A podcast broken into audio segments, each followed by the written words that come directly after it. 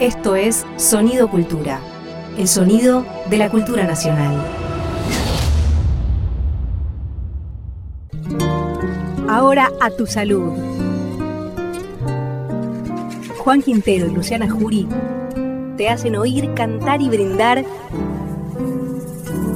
con los ritmos de nuestra tierra.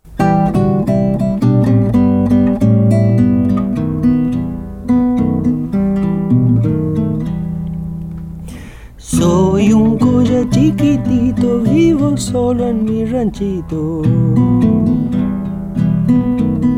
Tengo poncho y un sombrero y unas hojotas de cuero.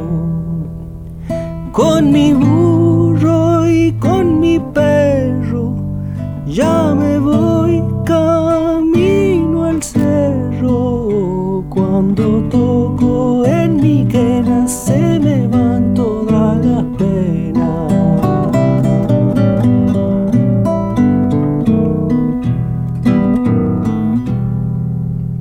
Juli. belleza, tardes. qué linda Salud. canción. Ah. Salud, compañero. Acá estamos. Este, el mío salió, el- vos lo tenés como más resuelto el tema de la copita. Se ve que le da, le gusta la copa, Me don Juan, copa, le gusta, sí, sí. llena la copa. Bueno, hoy vamos a hablar de identidad y arrancamos con esta canción hermosa que es tuya. No, no, ¿sabés qué? Era una canción que yo sentía que me hablaba la Pachamama misma, porque me, me, me la cantaba mi abuela. Y yo, que eso, pensé que la había aprendido en el cerro, y resulta que no, que la había hecho una señora que se llama Matecha, que vive acá en Villa Crespo, vivía acá en Villa Crespo, en pleno Buenos Aires, más urbana, Claro. no podía ser, ¿no? Y entonces eh, esa canción, junto a otras que, que, que por dónde se me pegaron, ¿no? A mí, eso, yo Mm. tampoco cuando cantaba esa canción no tenía ni poncho, ni, ojo- ni ojota, más urbano yo también. Súper. Y pero bueno, entonces esas cosas, ¿no? Como, y, pero por otro lado la siento muy mía esa canción y hay algunas coplas que mi abuela me cantaba. Pienso también, mm, alguna vez fui a la, al festejo de, de la Virgen de Cabra Corral allá arriba y le cantaban algunas canciones que eran de la televisión a la Virgen, ¿no? De, bien de la, y también esa secuela, ¿cómo... Mm. ¿Cómo, ¿Cómo te sentiste vos, por ejemplo? eh, ¿Cuáles son las músicas, alguna música que puedas identificar de la secundaria? ¿Tuviste una época rockera vos? Sí, ¿no? Y sí, eh, en el colegio se cantaba, qué sé yo, canciones de Charlie, Cerú Girán, digamos como que en mi época aparecía, también aparecía Europe, por ejemplo, que era una banda de los finales de los 80, principios de los 90, que empezaba a meterse en los cancioneros de, de los colegios. Ahora no recuerdo específicamente, podría recordar alguna, digamos, pero creo que en definitiva también eh, resumir la identidad propia es como muy complejo porque son un montón de situaciones que se fueron como acumulando en el cuerpo, en la memoria, y todas esas centrifugadas terminan siendo esto que soy, ¿no? Ajá. Digo, por ahí, lo- ¿con qué me identifico? Bueno, me identifico con- obviamente con el folclore porque es lo que escuché, lo que más escuché de chica. Ajá. Y, y bueno, y por ahí no me hizo falta viajar a, a, no sé, a cualquier parte de Cuyo, ponerle como para sentir el paisaje cuyano. Ahí está. toma. Porque bueno, ¿qué me vas a hacer cantar? Acá, sí. ¿Y qué, qué quieres que cante? Y algo entonces, ahí vos decís. Pero eso, ¿no? También todo, el rock, el tango, la cumbia, siendo del conurbano también. eh, eh, pienso que eso, ¿no? La música de popular en general es parte también, los amigos del barrio, la manera de ser de los amigos del barrio, cómo pensamos, eh, la gente de, la, com- de una comunidad, de un sector, ¿no? De, de- genera su propia identidad de ese espacio. Y eso es una cosa muy linda. Y este juego te propongo hoy, presentate con una canción, no lo pienses mucho. Si total, mañana te podés presentar con otra canción. Me voy a presentar con una cumbia. Vamos. que hacía yo. eh, En tu pelo tengo yo el cielo, en tus brazos el calor. De sol en tus ojos tengo luz. Lo hablaban con bien. De luna y en tus lágrimas sabor. de mar en tu boca y un panal de mieles en el cielo escucho ya tu voz. Un homenaje a Lía ¿eh? Por tu pelo y que anhelé. Y por eso me enamoré, siento campanitas muy adentro del corazón. Y para mí esa, esa cumbia convertida a milonga es un homenaje y un amor, una caricia a mis tiempos de adolescencia cuando yo desesperaba por ir a una pista de baile y que suene esa cumbia para bailar con mis amigos. Gracias, querida. Ahora, a tu salud. Estamos acá con David Gudiño, que es parte del colectivo que se, se llama Marrón. Este, David, buenas tardes. ¿Cómo estás, mi viejo? Un gusto. Hola, mucho gusto, ¿cómo? Bueno, ¿Cómo andan? gracias. Bien, bien, querido. Y gracias por, por sumarte. Estamos acá con la Jury y con todo el equipo, indagando a ver esto, qué es la identidad, qué es cómo nos percibimos, cómo... Entonces nos llamó la atención. A mí me, me- la Cari del equipo me, me pasó este dato de que yo no sabía que existía un colectivo marrón. Entonces, por favor, contanos qué, qué es una identidad marrón. Ser, ser marrón eh, para mí es tener piel marrón y, y además de tener piel marrón, tener rasgos indígenas, rasgos andinos, que los vemos en, en Salta, Santiago del Estero, Tucumán, eh, Perú, Bolivia, ¿no? Y, y bueno, y el colectivo somos, somos hijas, hijos de campesinos, de migrantes, nuestras madres son eh, empleadas domésticas que, que a muchas no, eh, como a la mía, no, no le han pagado los, los aportes nunca y lleva trabajando más de 40 años. Y bueno, ser marrón, ser marrón es, es todo eso. Está bien. Y, y em, hablábamos el otro día, antes en, en nuestra charla eh, introductoria, ¿no? Antes de hacer la entrevista, y claro, yo le comparto esta reflexión porque en, en Tucumán, cuando, cuando, cuando éramos chicos, por ejemplo, estaba esta cuestión de la palabra, no, no existía la palabra marrón, porque el- en todo caso el marrón era el negro, El ¿no? negro. Pero ahora que hay otro tono, digamos, preponderante, que están los negros, más negros que los marrones, digamos, ¿tiene que ver con eso o también con alguna, alguna cuestión de índole práctica, David, esta, esta, esta aparición de la palabra marrón?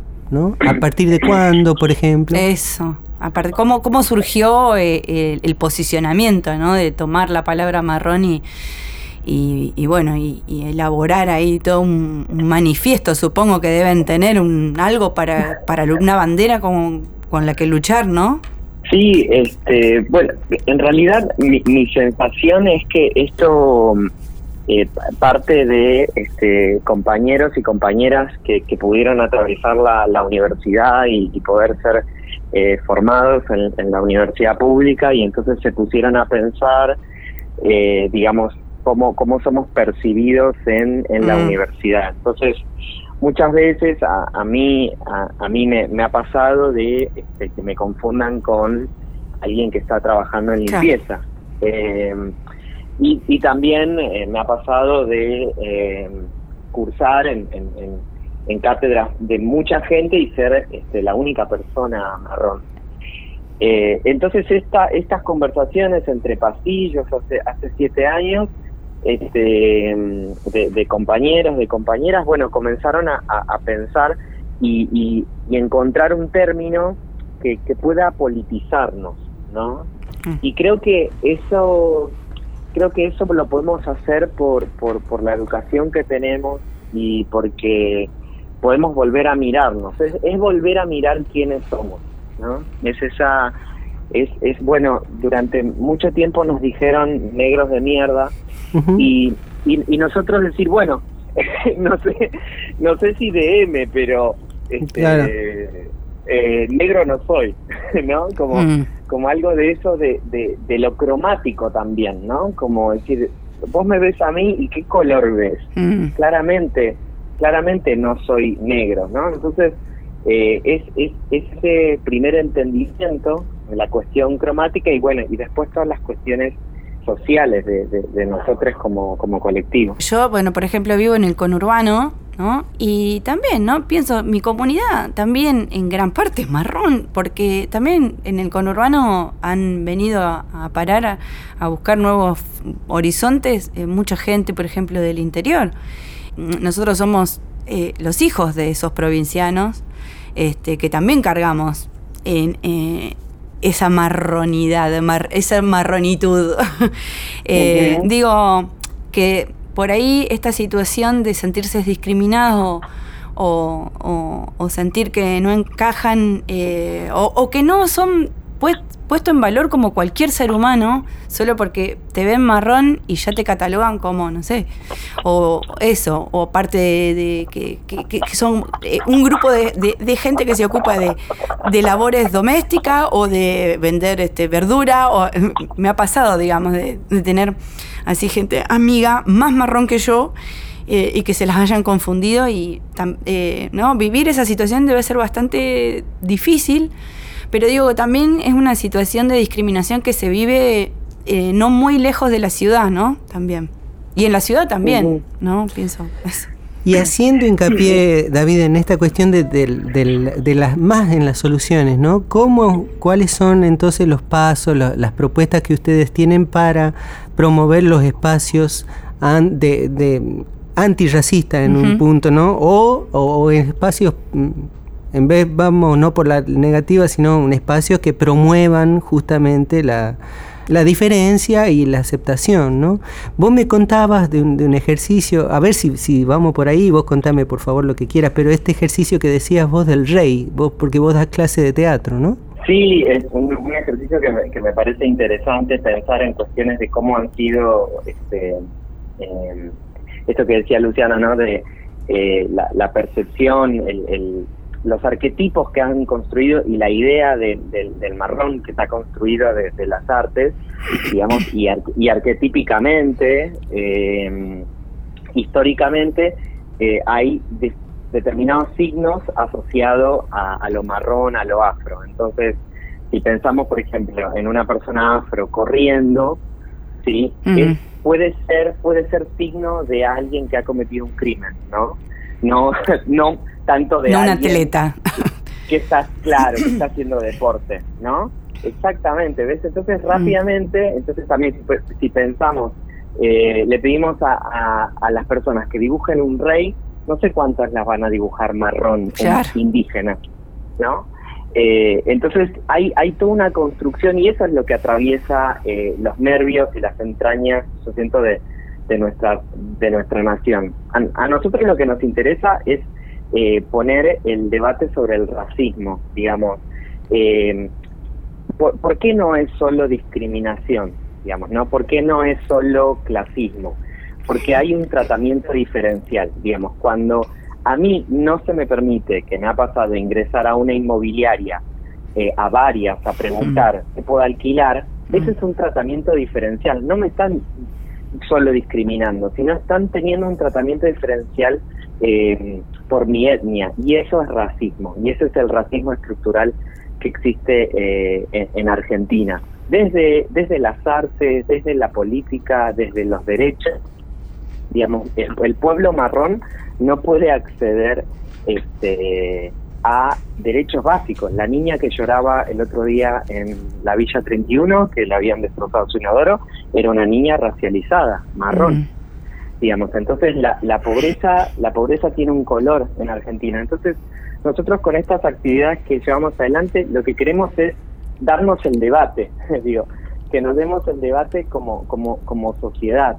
eh, sobre el racismo estructural en Argentina y bueno y para eso hacemos eh, estos ejercicios eh, también otro interesante es hagan zapping, ¿no? Quienes están escuchando, hagan zapping ahora mismo mm. en la televisión y, y cuenten cuántas personas marrones con rasgos indígenas aparecen en la televisión. Eh, y, bueno, y así muchos más. Está bien. Eh, y ya, bueno, hablando de estas actividades, ¿no? Está el Octubre Marrón. ¿Nos podrás contar, por favor, de qué se trata? Sí, el Octubre Marrón es, es, es volver a dialogar con esta, con esta fecha eh, tan eh, tan histórica ¿no? para el mundo, el, 12 de octubre, que, durante mucho tiempo se, se la marcó, digamos, este, eh, equivocadamente que fue el descubrimiento de, América y terminó eh, siendo un, genocidio indígena. Nosotros queremos, este, como, como marrones contemporáneos, eh, este, y, con rasgos indígenas que estamos vivimos en este mundo, es decir, estamos presentes, somos millones y tenemos que volver a mirar, ¿no? tenemos que volver a mirar este día porque también llamarlo diversidad, el día de, la diversidad cultural nos pone, nos pone en un lugar como si existiera la igualdad, como si, bueno, eh, ocurrió el genocidio y bueno, y ahora somos diversos y en realidad para nosotros es, es digamos, eh, encontrar el punto de equilibrio entre eh, la reparación histórica, digamos, mm. que, que, se, que se tiene que dar y de volver a mirar eh, este, eh, este evento, digamos, este, este día. Eh, y bueno, y para eso hacemos, durante todo octubre, hacemos, intervenimos museos, espacios, en donde visibilizamos el arte y, el trabajo cultural que, que realizamos quienes somos artistas marrones y también politólogos y abogados que trabajan con el derecho, porque mm, porque seguramente hay muchos muchos marrones con poder adquisitivo, ¿no? Que, son dueños de campos, de frigoríficos, pero a veces lo más difícil para una persona marrón es adquirir capital cultural. Mm. Eh, son muy pocos los periodistas, eh, periodistas creo que no hay racializados con rasgos indígenas, eh, actores, actrices, muy pocas. Eh, entonces ahí, ahí ya vemos claramente cómo cómo hay una puerta de cristal, hay techos de cristal en donde lugares que no podemos acceder. Eh, entonces, bueno, durante Octubre Marrón hacemos todas estas actividades en Manzana de las Luces, en el Museo de la Cárcova, eh, en Palais de Glass, este, estamos mostrando cine, perfos, eh, bailes, todo para para llenar de este, orgullo marrón este octubre. ¿Y estas actividades las podemos consultar en, en qué red, eh, David? Arroba identidad marrón, que es el este que es el, Instagram del colectivo, ahí está toda toda la agenda. Arroba identidad me, Arroba identidad marrón, a mí me pueden encontrar como arroba David Ángel que, que bueno también también comparto ahí eh, y, son todas actividades este, gratuitas para que puedan ir todas las personas. Así que estamos, estamos muy felices. Está siendo un, gran mes. Y existe, perdón, te hago esta, consulta, ¿están habiendo colectivos marrones fuera de Argentina? ¿Hay una red de colectivos marrones? ¿Se, contagia la idea? Tuvimos hace poco una reunión con Poder Prieto, que es eh, que es que, son los marrones agrupados en, en México, sí, eh, un poco de, la mano de, inició el proceso de eh, Yalitza Aparicio, la actriz de Roma, y Tenoch Huerta, que son eh, bueno estrellas de, de, la actuación mexicana, este, iniciaron este proceso de, poder prieto y nosotros este, mantenemos reuniones y también tuvimos actividades a principio de, eh, del año. También con, con compañeros este, marrones del Brasil, también este, dialogamos, principalmente con esos, con esos, eh, con esos países. Ahí está. Bueno, se va, se va armando una red entonces de compartir. Claro, exactamente, sí, porque estamos, o sea, América Latina es, toda marrón. es que es claro, son, son, yo quiero acoplarme a la marronitud, este, y acá eh, yo tengo un problema, David. No sé si me van a aceptar porque yo tengo las manos muy marrones, por ejemplo. Y quisiera que mi, mi cara también tuviera el mismo color, pero por ahí si les mando una foto, yo quiero ser parte. No, pero yo quiero ser. porque digo, eh, si hay algo que nos identifica eh, en, en color, es justamente el marrón. Somos mayoría. Entonces, nada, para adelante, para adelante. Sí, pero vos, vos sabés que te fijas en las estadísticas y, es- y dice que somos solo el 3%. ¿Y cómo puede Eso ser es- eso? Eso no está mal, es mentira. Es, es tremendo, bueno, pero pero es que, es que en el censo no está la pregunta, o sea, no está, no está lo cromático, no está lo cromático. Claro. O sea, entonces no, no, digamos, desde ese lugar es tan estructural, digamos, desde ese lugar está invisibilizado, ¿no? Digamos, Claro. también. Eh, es, estamos frente a un Goliat, ¿no? Este- Mm. Este, y lo que yo digo es eso, ¿no? Que el Goliat es el racismo y, y, y bueno, este, nadie pensó que, que David podía vencer a Goliat, Mm. ¿no? Y- Mm. y, y lo hizo. Qué hermoso. lo logra. Qué lindo. Bueno, David, muchas gracias, Che, por abrirnos el espectro, ¿no? El espectro, como decir, cromático y saber que hay entonces otras visiones intermedias en un montón de lugares, ¿no? Así como hay un marrón, hay un montón de, de matices que es necesario ver porque hay palabras que, que homogeneizan toda la cosa y resulta que... que Y abrazar, y abrazar, y abrazar Ahí está. Bueno, abrazarnos. Gracias, David David. Gudiño de Identidad Marrón, muchísimas gracias, mi viejo. Muchas gracias a ustedes por la invitación. Por Abrazo favor, enorme. Que muy salga lindo ese octubre. Aprovecho y canto entonces, aprovecho y canto Sí. una canción que me gusta, me gusta la canción, eh, no, no sé si, te- pero la canción se llama Marrón, ¿no? Eh. Marrón, marrón por las calles de la villa, por las calles de la vida se me astilla mi canción. Dos niños se pelean por un rayo de sol, miseria está muy fea, miseria que pasó. No dejes que te vea tu espejo de cartón.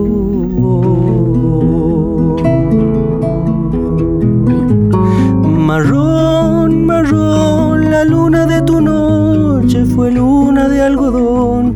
Duraba triste el frío ganándole al carbón tapado de rocío, perfecto dormilón, soñaba algún baldío, tu sueño de latón.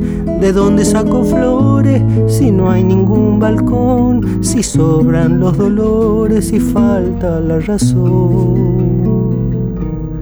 ¿De dónde saco flores si nadie las plantó?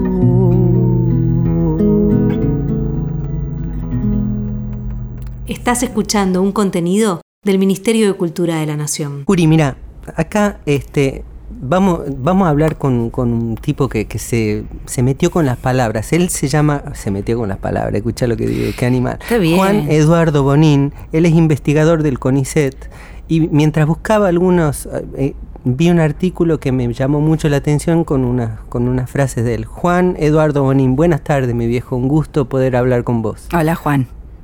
¿Qué tal? Buenas tardes, Luciana, Juan, ¿cómo están? Bien, bien. Acá estamos, che, indagando esto, la identidad. Y entonces, bueno, me llamó la atención un, texto que, que había leído de vos. Entonces te quiero preguntar, te queremos preguntar. Primero, acerca de la identidad. Entonces, ¿qué es la identidad? ¿Cómo, cómo se construye?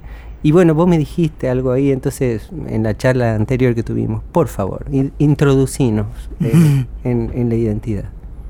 Bueno, para pensar la identidad, eh, uno la puede pensar de dos maneras, ¿no? Una manera tradicional es pensarla como una cosa. Es una cosa que vos tenés o no tenés, ¿no? Entonces vos decís, bueno, eh, yo tengo la identidad de argentino, o tengo la identidad de varón, o tengo la identidad... Y otra manera de pensarlo, un poquito más actual y yo creo que más interesante, es pensar la identidad como una acción, como un proceso de identificación, donde no es que vos tenés o no tenés una identidad, sino que vos te identificás y sos identificado con determinado colectivo, con determinada comunidad, y esto lo hace un proceso mucho más flexible, ¿no? Porque uno puede identificarse con distintos colectivos y con distintas comunidades y uno puede ser reconocido como, como miembro, puede ser identificado como miembro de alguno de estos colectivos. Entonces, cuando uno lo piensa de esta perspectiva, eh, la identificación, la identidad como acción, eh, ya no es algo que se tiene, sino algo que se hace. ¿no? Y eso creo que es una perspectiva interesante para pensarlo, y por lo menos en las ciencias sociales eh, hemos empezado a, a, pensarlo así ¿no? en los últimos años. Y aparte es más real, ¿no? Digo, hemos pasado por diferentes identificaciones a lo largo de nuestra vida, ¿no? Absolutamente. Tal cual, tal cual. Y yo creo que también tiene una, eh, nos permite eh, integrar las distintas miradas que uno tiene sobre la identidad. Es decir, eh, por un lado el individuo que se identifica con determinado grupo, con determinados valores, con determinadas prácticas, y por otra parte los grupos que reconocen a individuos eh, como, como, como identificados con eso, ¿no? como parte de, de esos grupos o comunidades. Y entonces esto tiene alguna algún impacto, este, el, el, sin duda, ¿no? Pero algún ejemplo que puedas dar de, de, considerar esto, cómo se percibe a alguien y que no puede encajar en alguna identidad y, y por ahí no puede acceder a, a, algún algún beneficio, no puede acceder a algo, no se, no se da cuenta que puede hacer algo, este, este tipo de cosas, ¿no? No hay como bueno, una acá lo... Sí, perdóname, Luciana. No, no, como que me estoy viendo como que en un punto también necesitamos esbozar un, un, un, concepto de quiénes somos para visibilizarnos o para que el otro nos reconozca. Pa pareciera ser como que va por ahí, o que, o también para pertenecer, ¿no? A, grupos o a, a, a situaciones mm. donde uno no se sienta solo. Pero hay veces que uno no sé, a mí me pasa que yo a veces que no sé quién soy. a ver, voy a voy, pongo un, un, ejemplo, ¿no? Una, una, una amiga que trabaja en, con, con, gente de discapacidad, que hay un con, con gente que tiene hijos eh, con algún tipo de incapacidad o discapacidad. El, el escollo principal para que el aparato que, que ayuda a, a esas familias funcione es que la familia asuma el, el, mm. el, el, el acto de pedir el carnet de discapacidad, digamos, ¿no? Por ejemplo, mm. eso tendrá que ver con esto de asumir la propia... No es una identidad, ¿no? Es una identificación, una realidad. ¿Cómo será? Ayúdame a pensar, por favor. Sí, yo creo que hay una cosa muy interesante que pasa y que creo que el, el ejemplo que das es muy lindo, va, muy lindo no, es muy terrible, pero es muy ilustrativo de cómo tenés, por una parte, instituciones que están pensadas bajo ese viejo paradigma de las identidades como, como casilleros fijos, donde clasificás a la gente, mm. y personas que viven sus identidades de una manera mucho más flexible y mucho más eh, móvil, ¿no? Uh -huh. Entonces, eh, es lógico, vos cuando, vos cuando sos el Estado decís, bueno, no, yo tengo que de clasificar a la población mm. y lo hace con una buena intención dentro de cierta concepción de la, de la identidad social, decir, bueno, para llegar a las personas que tienen cierta dificultad o cierta necesidad de apoyo estatal, necesito clasificarlos. Entonces digo, como decíamos, discapacitados. Si vos tenés el carnet de discapacidad, accedes a este beneficio, si no tenés ese carnet, no accedes. Desde el punto de vista de las familias, como vos señalás muy bien, y me parece interesantísimo el ejemplo, eh, vos decís, che, pará, ¿yo por qué tengo que asumir, tengo que identificarme con un colectivo definido por la carencia, por la falta, cuando yo veo que eh, las personas que están en esta situación tienen un montón de valores, un montón de competencias, un montón de, de capacidades que no los convierten en discapacitados. Entonces la, la, la, dificultad, la incapacidad del Estado de entender esos procesos hace que muchas veces estas políticas públicas no sean eficaces y no cumplan sus objetivos, no por una cuestión de mala voluntad, de dejar fuera a la gente, sino por esta incapacidad de pensar las identidades de una manera mucho más flexible y mucho más eh, significativa para las personas. Ahí va, ahí va, buenísimo. Creo que una cosa interesante sobre este tema es que, claro, cuando uno lo mira desde las ciencias sociales, eh, es fácil, porque uno finge, finge que es como una especie de, de, de científico que pone a, las, a los procesos y las personas bajo el microscopio y los describe. Eh, pero para cualquier persona que se identifica con determinado colectivo, con determinado grupo, con determinados gustos, con determinadas identidades, eh, es muy difícil asumir que son un proceso. Muchas veces las asumimos de manera muy esencialista, ¿no? Y decimos, no, no, no. eh, hay una sola manera de ser verdaderamente argentino o verdaderamente varón o verdaderamente lo que sea, ¿no? Y muchas veces eh, esos procesos de, identidades fuertes o que, se, o que, se, tienen criterios como muy restrictivos, tienen como, como objetivo justamente eh, visibilizar muchas veces eh, desde, este, desde este paradigma más, más fijo, más estático, porque lo que buscan es visibilizar identidades que tradicionalmente fueron invisibilizadas. Claro. Y, acá damos con, el, con la otra pata de lo que te quería preguntar, porque justo yo entré por esto de, Em, cuando salió esa frase, los argentinos vinimos de los, barcos, de los barcos, y entonces vos decías em, eso, que invisibiliza una cantidad de realidades, ¿no? Entonces, ¿qué rol cumplen las palabras cuando tapan, ¿no? Algunas realidades, vos decís, somos todos, los argentinos somos todos tanto, este, acerca de eso una reflexión, por favor.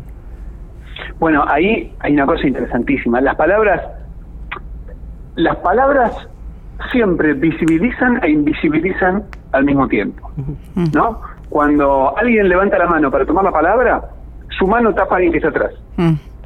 Y no importa cuán, eh, cuán respetuosos, inclusivos queramos ser, el lenguaje, como también es algo que está vivo y que va variando junto con esas identidades que surgen y, y fluctúan y se mueven todo el tiempo, el lenguaje también muchas veces a la vez que visibiliza algo, invisibiliza otra cosa. ¿no? Dábamos, eh, creo que habíamos hablado la otra vez el ejemplo del lenguaje inclusivo. En el caso del lenguaje inclusivo, el famoso, este famoso uso de la E para evitar una, una división binaria entre varones y mujeres. Entonces vos decís, bueno, no, no digamos más, eh, los argentinos somos. ¿Por qué? Porque si decís los argentinos somos, invisibilizás a las mujeres, ¿no? En ese uso del masculino genérico. Ok, digamos los argentinos y las argentinas somos. Y al decir los argentinos y las argentinas somos, visibilizás a las mujeres, pero invisibilizás a las personas que no se reconocen como varón y como mujer. Entonces decís, bueno, digamos les argentines somos, pero muchos grupos feministas dicen, no, no me digan les argentines, porque para visibilizar esta mirada estas identidades no binarias, estás invisibilizando el lugar de las mujeres, que somos las que estuvimos luchando por esto. Mm. Entonces, para mí, lo, que es interesante en esto acerca del lenguaje es entender que el lenguaje siempre va a estar, eh, eh, siempre va a ser parte de este proceso de conflicto y de negociación social permanente entre distintos grupos y comunidades. Otra cosa que, sí, perdón, otra cosa que no para de moverse entonces, ¿no? Exactamente, exactamente. pero entonces, eh, digamos, estamos como yendo hacia una, eso, como un fluir a un ir y venir, a una dinámica que pareciera ser que entonces el concepto fijo de identidad también se está desvaneciendo y también está cambiando el mismo concepto de identidad que se tenía pensado en un tiempo. Sí, un, un sociólogo bastante conocido, Bauman, hablaba de la modernidad líquida como este proceso actual, ¿no? Y de, y de identidades líquidas, que son estas identidades más flexibles, más móviles, eh, yo realmente no, sé cuánto hay en eso, porque la sociedad no es, no es, no es homogénea. Entonces uno puede tener eh, grupos que se definen por identidades móviles y mixtas y que buscan eh, la mezcla y el contacto con, con diversas culturas, etcétera, y otras identidades que por el contrario dicen no. Si yo me meto, es lo que pasa con las identidades minoritarias, por ejemplo, con muchos grupos indígenas, mm. que dicen, si yo me meto en el cóctel de las identidades líquidas, y yo que soy una identidad minoritaria, que somos un grupo minoritario, termino perdiendo, porque termino diluido dentro de toda esa, esa marea líquida, flexible y en constante cambio. Entonces muchas veces uno puede ver ciertos, ciertos gestos que podrían ser interpretados como eh, conservadores en cuanto que apuntan a mantener tradiciones, a mantener la lengua, religiones que vienen de siglos atrás, pero que en realidad es una forma de resistencia a, cierta a cierta marea un poco más asimilacionista que tienen las culturas dominantes con respecto a los grupos minoritarios. Claro, tampoco demonizar a esos grupos, ¿no? como como que fueran unos es una cosa que fija y que a mí me, preocupa qué pasa con la memoria en, la, en el mundo de la identidad sin eh, de la identidad móvil. ¿No? Eh, que, no implique perder la memoria, ¿no? Esta, esta, esta, esta movilidad. Totalmente, es que justamente para mí, como, como la identificación es un proceso, porque uno cuando lo dice así parece que dice, ah, igual las identidades no existen más, no, no es eso para nada. uno se identifica con muchas comunidades y muchos grupos que son muy fuertes y que le dan sentido. Pueden ser grupos religiosos, pueden ser los cuadros de fútbol. Los equipos de fútbol funcionan muchas veces como, como dadores de identidad firme y muy fuertes y muy, y muy intransigentes. Y el lugar de la memoria es importantísimo porque la memoria no es recordar las cosas que pasaron, sino la memoria es actualizar las cosas que pasaron, las cosas que hacemos constantemente. Y en este sentido, las prácticas de memoria que tienen los grupos, que pueden ir desde un cancionero popular hasta chistes, hasta eh, gestos o rituales, etcétera, lo que hacen es poner en acto esa identidad común. ¿No? Y al ponerla en acto, todo el tiempo Está recuerda, presente. rememora algo anterior y actualiza y crea algo nuevo. Buenísimo. Hermoso. Juan Eduardo Monín, nos acabas de...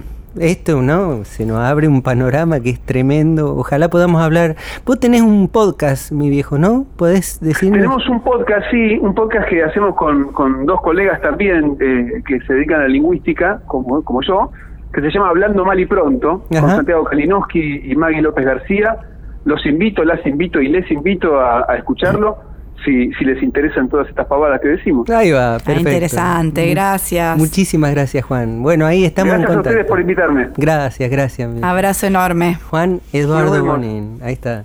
Y mira, entonces nos dejó picando eso, ¿no? Yo que... A mí me alivió un poco el peso de decir, bueno, ay, a ver, tengo que eh, fijar y poner en, un, en una piedra escrita para que no se borre nunca más quién soy. Y ya eso no se puede cambiar más. Eso me libera un poquito. La verdad que me ha liberado el, el- el compañero Juan. Mira, mandalo, Tu mandalo, tocayo. Santi. Escucha lo que vamos a... Escucha, Juri. A ver. Al comienzo, ¿sabés que a mí me Spinetta me costaba? Sí. Sí, sí. Y mirá cómo... ¿Cómo entró? entró después, pero con... uf, estamos haciendo acá. Dejo de pensar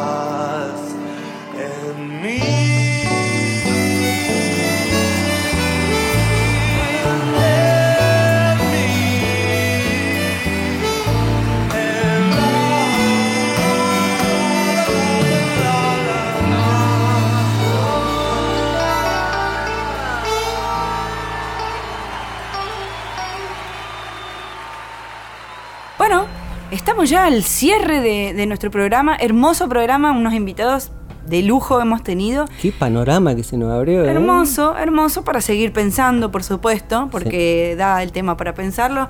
Y bueno, y nos vamos a ir despidiendo. Vos me acá me, me pusiste como un, un- un desafío, Ajá. ¿no es sí, cierto? De sí, tratar de encontrar una canción ajena eh, a nuestra identidad. ¿Qué sé yo? ¿Qué ajeno? No sé. Y un poco, yo en realidad son, a ver, parte de lo que uno le identifica son también cosas que uno se quiere sacar de encima, ¿eh? Ajá. Costumbres, legados, formas de vida que, que algunas hay que, hay que hacer un tamiz a lo largo, sobre todo cuando uno ya llega a un momento de adultez y empieza a querer reformularse y mejorarse como ser humano.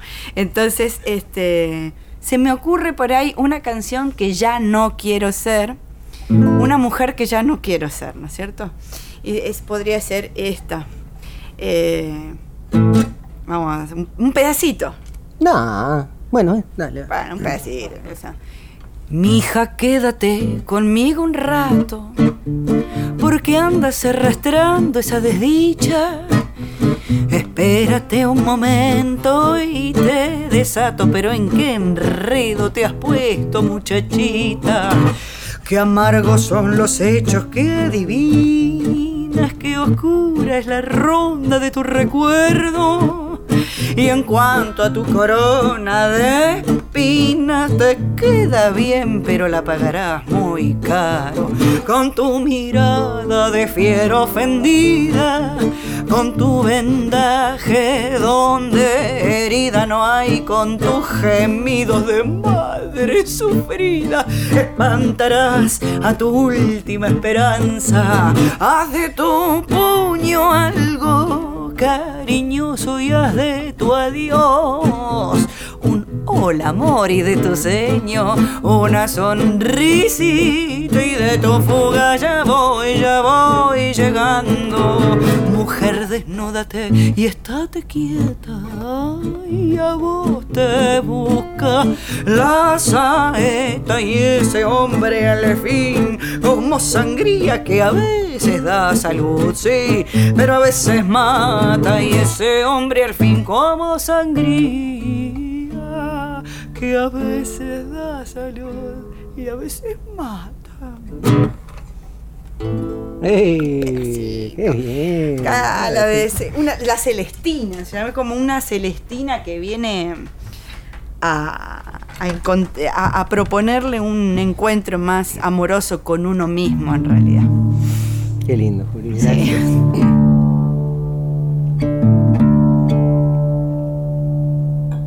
Yo no sé, he quedado mareado. ¿has visto? Ay, ¿Quién Ah. soy? ¿Quién quiero ser? ¿Qué no quiero ser? ¿Qué? Pero bueno. Hay veces que yo no quiero ser, sino que quiero estar. Ahí está, ahí está. ¿no? Estar, solamente estar y dejar de andar reflexionando, vivir la vida intensamente. Totalmente. Agradecer todo lo que estamos viviendo con todo lo bueno y con todo lo malo, pero saber que estamos vivos, que el corazón nos late. Y bueno, y eso, y agradecer. Agradecer totalmente. Entonces, gracias al equipo, Cari, Lu, Gracias a usted. Juan querido. querido, gracias hermano. Este, bueno, gracias Juli. A usted, compañero.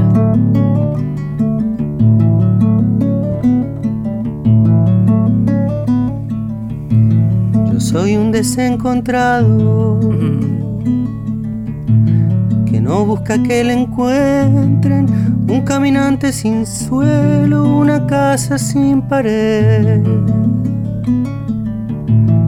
Los combates de la vida por tantos, tantos y tantos. Por ellos canto.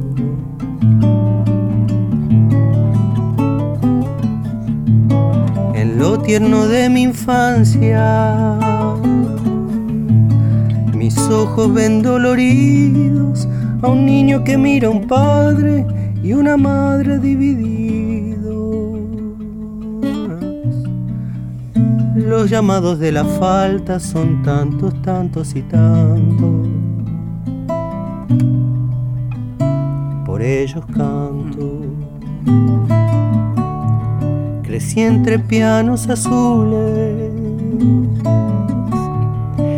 guitarras amarillas, el tono de mis canciones se volvió rojo de envidia.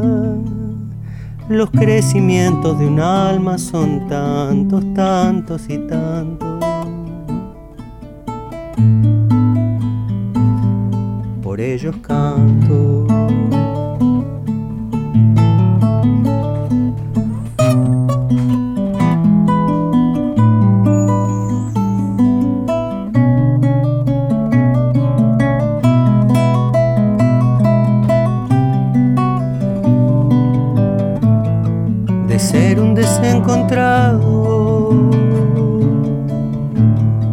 Yo temo que al fin me encuentre, por eso cambio de sitio constante, constantemente. Los exilios de sí mismo son tantos, tantos y tantos. Desde ellos canto como si supiera. Con el aire de mi pueblo y al borde de la alegría, la muerte nos quitó el sueño. Los horrores del poder son tantos, tantos y tantos. Contra ellos canto quiero decir al final. Mis corteses aparentes es un modo de cuidar mi ternura por la gente. Los mensajes del silencio.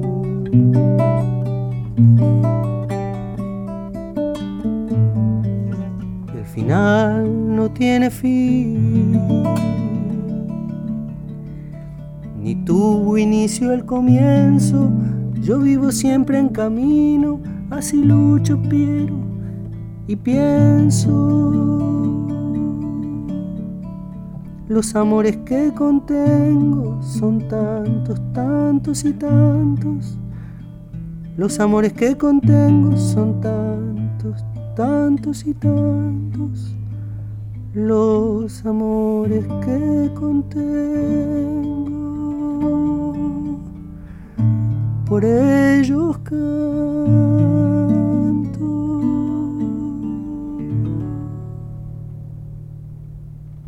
Salud, compañero. Fue una producción del Ministerio de Cultura.